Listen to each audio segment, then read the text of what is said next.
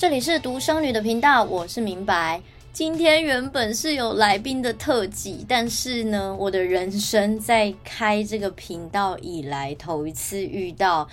记忆卡技术上面的，就是失败，所以我原本跟这个来宾聊得超级开心的，然后。就在我要把记忆卡退出的时候，我就看了一下那个机器显示，嗯、我的记忆卡已满，但是我非常的确定我在出门前有把里面的东西清空。然后呢，呃，我回到家又再三确认，真的里面没有别的东西，只有我录了十分钟的录音档。然后我是真的相当的错愕，因为当场就是来宾在你面前，然后我只能够各种的。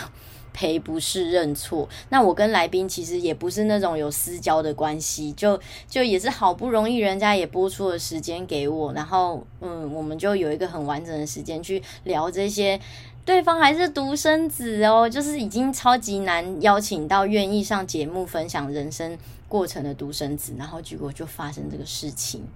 我就觉得真的很耿耿于怀在心中。那 anyway，这对方也非常的好，他还愿意跟我再约一个时间，我们重新录音。真的在这里再次的，如果你有在听我的节目的话，我是真的有把这件事情放在心上，再次的跟你说声抱歉。那我觉得这一整件这个过程就是一个墨菲定律，在这边也要顺便的帮那个曾宝仪宝仪姐宣传某一某某两集我很喜欢的内容，就是她访问李心杰。那李心杰他现在就是最近有监制加导演的身份去制作了纪录片，然后他在那两集当中的被访问的过程，我觉得让我很充满，就是真的非常的感动。那详细的内容当然大家就可以直接。去搜寻曾宝仪，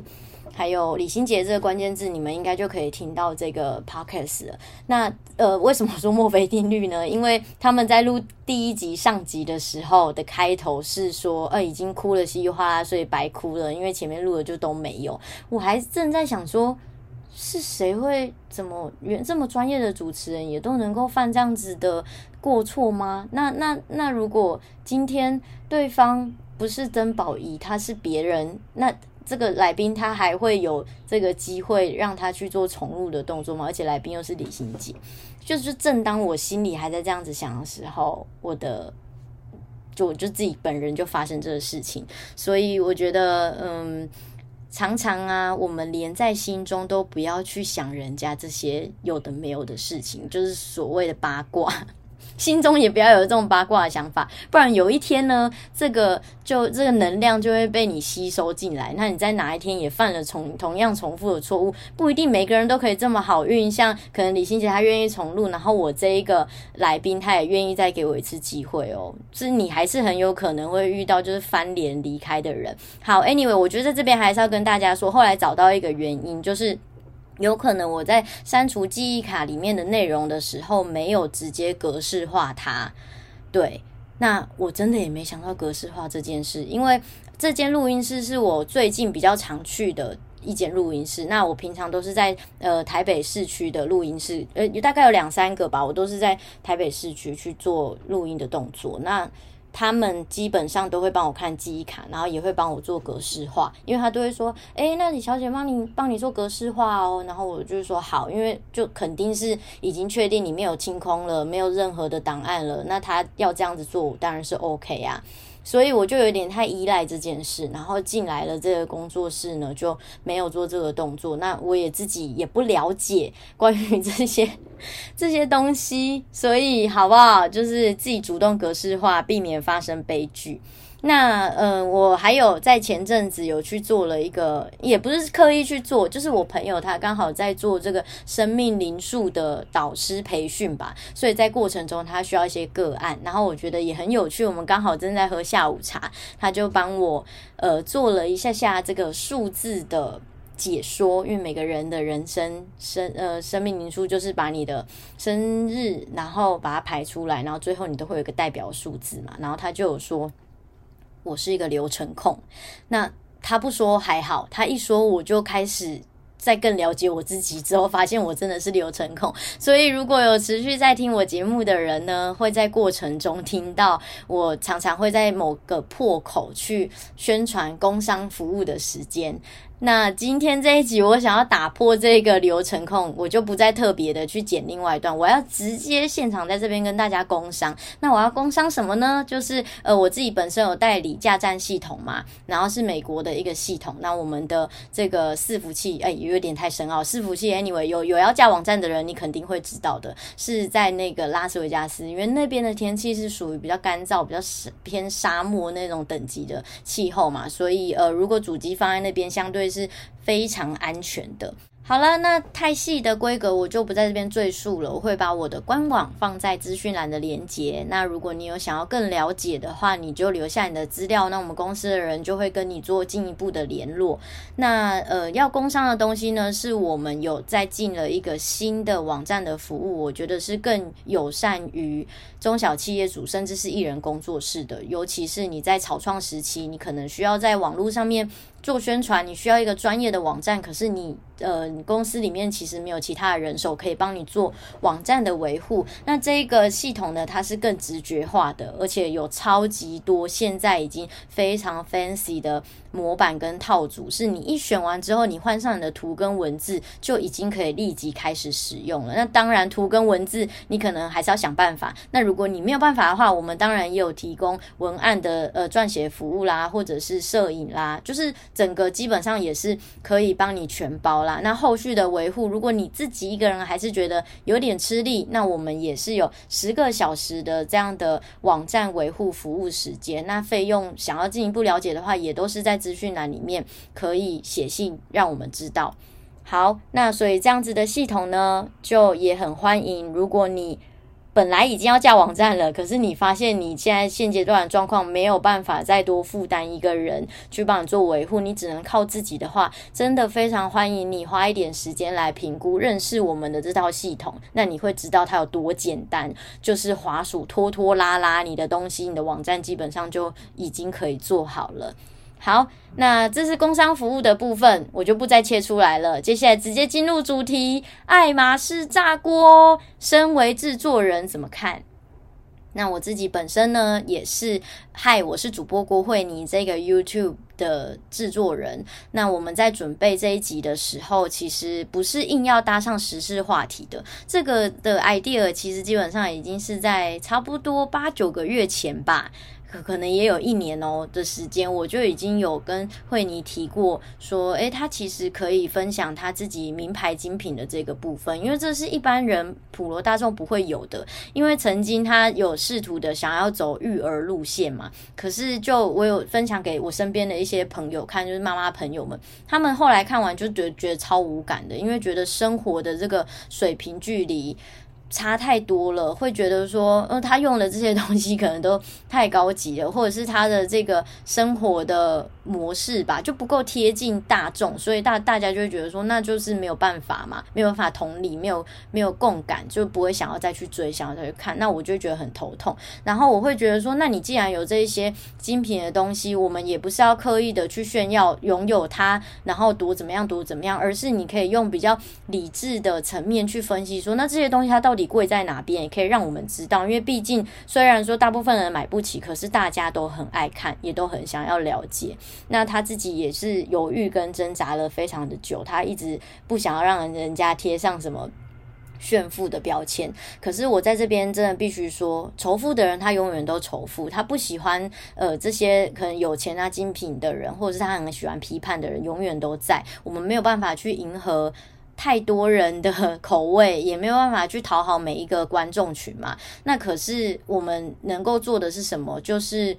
去分享更多我们自己本身有的优势，而这边我觉得也可以跟呃听众朋友们分享。如果你自己本身也是在做 YouTube 频道的人，或是自媒体的话，我上一次有去参加了 YouTuber 的创作者年会，那有一个超认真少年，他有分享一个部分，就是他觉得他们自己的流量密码是来自于他们可以开箱很多。呃，观众朋友们没有办法去的地方，因为他们主要就是做工程嘛。然后就举了一个例子，就是例如说像捷运工程，我们一般大众就顶多能够看到我们看到的捷运的这个样子，然后我们可以搭乘它等等的。可是捷运前面再怎么做施工的，还有包含就是一些内部的这些装置，因为他想要讲的是呃跟这个。制造有相关关系的这种专业的东西嘛，那所以他当然就是可以带着他的摄影机，然后走入更深入的地方，是我们没看到的。那这个是他觉得很重要的东西。那于是我也会觉得说，那我自己手上的这些频道有哪一些人，他其实是呃有亮点的，然后一般的观众朋友们是没有办法实际的去看到、摸到、得到他的呢？那因此，我就还是很鼓励会你可以来做这一集，只是不晓得，就刚好搭上了这一波，然后于是就炸锅了。我们前面真的努力了很多很多不同的尝试跟方向，大家如果可以帮忙追一下，或者是去看一下，真的去搜寻。嗨，我是主播郭慧妮，真的是有各式各样不同的支线，大家可以看，我们是一步一步努力来的，不是昙花一现，不是只有你们看到的这个包包。那而且呢，我觉得。呃，有一个很棒的事情是我在慧妮身上学到的，因为我们还是有我自己啦，当然还是要大量的做关于爱马仕的功课嘛，包含爱马仕代购，然后还有呃什么自定款的这些东西到底是怎么回事？因为我本人是完全没有摸过这个东西，而且也不会对这个东西有任何的感觉。我不是像有一些人就觉得说，哈，我也好希望有一个什么什么精品，我比较不是属于那种，因为我个人的。生活还有我自己的个性行为是真的比较大手大脚的，然后我很常忘记这个，或者是搞坏那个，或者是衣服被咖啡泼到这种事情，在我身上太稀松平常，所以我买东西看的都是它够不够耐用，包含我的确也有非常非常小到不行的那种精品的，呃呃精品品牌的鞋子。皮鞋，然后还有包包，可是我买它的初衷都是心里会去想说，还有我摸到它的时候，我会觉得好，我觉得我有把握可以穿它个两三年。像我的那双皮鞋也是在疫情前就买，所以它应该已经被我穿了大概三年了吧。我前阵子还拿去送洗，因为我这一趟去美国没有再看到喜欢的款式，所以我想说，那这个反正也还耐穿，我就去送洗。送洗完之后，我就还可以再超它个两年，应该是没有问题的。所以我呃会去买这个，我是评估说，那如果它虽然说有一点小贵，可是我买下来之后呢，摊提到每一天，它可能只。只占我的支出多少钱多少钱而已，我觉得好划算，我就给他买下来。我的心态是这样，所以我觉得在惠妮身上也有学到这个部分，因为他自己后面会离开爱马仕，最主要的当然也是他后面就步入家庭了嘛，所以有很多的包对他来说真的不是很实用，他想要留下来的真的都是很实用的包包。然后再来是我觉得。品牌，嗯、呃，我们大家不要用这么仇富的心情或者是眼光去看待这些东西，因为品牌真的是象征一个人的这个呃，在社交上面的环境。所以，如果听众朋友们，你的这个生活环境是需要跟这一些呃政商名流去社交的话，我觉得有身上有一两个这种精品品牌不是坏事。而且我觉得每个人本来就要用开阔健康的心胸去认识世界不同的事情，就撇除黄赌毒一些太偏离道德轨道的东西，我真的很推荐、很建议啦，就是独生子女尤其要在人生当中有不同的尝试跟认识。那你没有尝试或认识，你就急着决定说你喜欢或不喜欢，我觉得有点太早了。就像慧妮她在频道里面分享的，她自己也曾经太着魔，然后她清醒之后，她才会发现说，那这一切带给她的是什么样的意义？所以你也不要急着听别人说，或者是在跟你说这件事情的人是你讨厌的人，所以你就一起讨厌，就太不理智了。你可以先自己去研究过，你再决定。因为哦，好，最后最后啦，我觉得就是在制作这集，我学到的事情是，因为我也需要做功课嘛，然后。在做功课之余，我觉得也感谢这个广大的呃数据库，它会因为我的关键字，然后一直推播相关的东西。我看到的是，其实爱马仕它也是会主动的去赞助一些名人。或是主动的去邀约一些名人去参加他们的 VIP 的活动，那这是肯定的。有很多的精品品牌都这么做。那有一些真的爱马仕，他愿意自己主动去联系，或者是去哦帮你去 VIP 定制一些东西的人、名人，他们也不是。也不是那种呃劣劣质艺人或者是劣质名人啊，他们也是可能形象良好的状态，爱马仕也才会想要邀约啊。那为什么大家要看部分某一些人就决定说，哦，这些人一定是怎么样怎么样，然后他们是怎么样，就是用不法的方式赚到钱的精品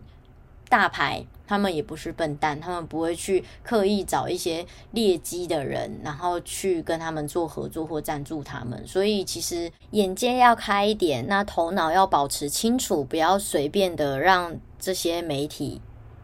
把你带风向。你只要自己知道你的中心思想是什么，那相信你的人生就会很开阔、很顺畅。那